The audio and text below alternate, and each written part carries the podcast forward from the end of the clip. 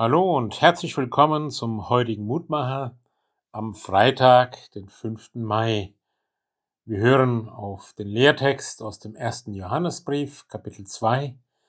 Jesus Christus ist die Versöhnung für unsere Sünden, nicht allein aber für die unseren, sondern auch für die der ganzen Welt. Gipfeltreffen gibt es ja immer wieder. Da treffen sich Regierungschefs. Finanzminister oder Wirtschaftsbosse. Gipfeltreffen für dieses oder jenes. Der Briefschreiber Johannes im Neuen Testament sieht auch ein Gipfeltreffen vor sich. Es findet in Jerusalem statt, oder besser gesagt außerhalb, auf dem Hügel, der Golgatha genannt wird. Dort steht ein römisches Hinrichtungsinstrument, ein Kreuz. Und an diesem Kreuz hängt einer leidend hingenagelt. Aber noch vom Kreuz spricht er, Vater, vergib ihnen.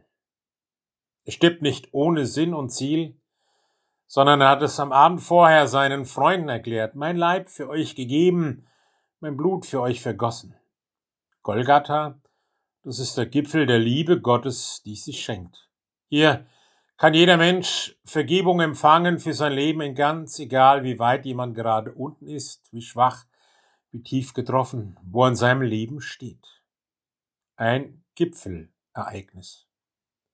Und das Besondere an diesem Gipfelereignis ist, dass es nicht nur die Versöhnung für meine, für unsere Sünden ist, sondern für die der ganzen Welt. Jesus Christus ist für alle Menschen gestorben. Schon zur Krippe in Bethlehem kamen Weise aus fernen Ländern und am Ende des Evangeliums sendet Jesus als Auferstandene seine Leute in alle Welt, um die frohe Nachricht weiterzugeben. Jesus hat sein Leben für alle gegeben. Die Versöhnungskraft gilt allen Menschen, allen Völkern, allen Rassen, allen Unterschiedlichkeiten, die wir so aufzählen.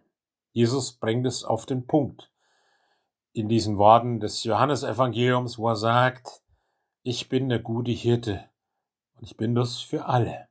Jesus Christus ist die Versöhnung für alle. Und ich wünsche uns wirklich diese Weide am Gipfeltreffen unter dem Kreuz. Ich bete noch. Lieber Herr Jesus, lass uns immer wieder neu erkennen, dass deine Liebesbotschaft uns persönlich und der ganzen Welt gibt. Ein Ort der Versöhnung, ein Gipfeltreffen der Hingabe füreinander unter dem Zeichen deiner Liebe und Gnade. Stärke und bewahre uns immer wieder diesen Glauben und diese Hoffnung und diese Liebe. Amen. Es grüßt Sie, Ihr Pfarrer Roland Friedrich.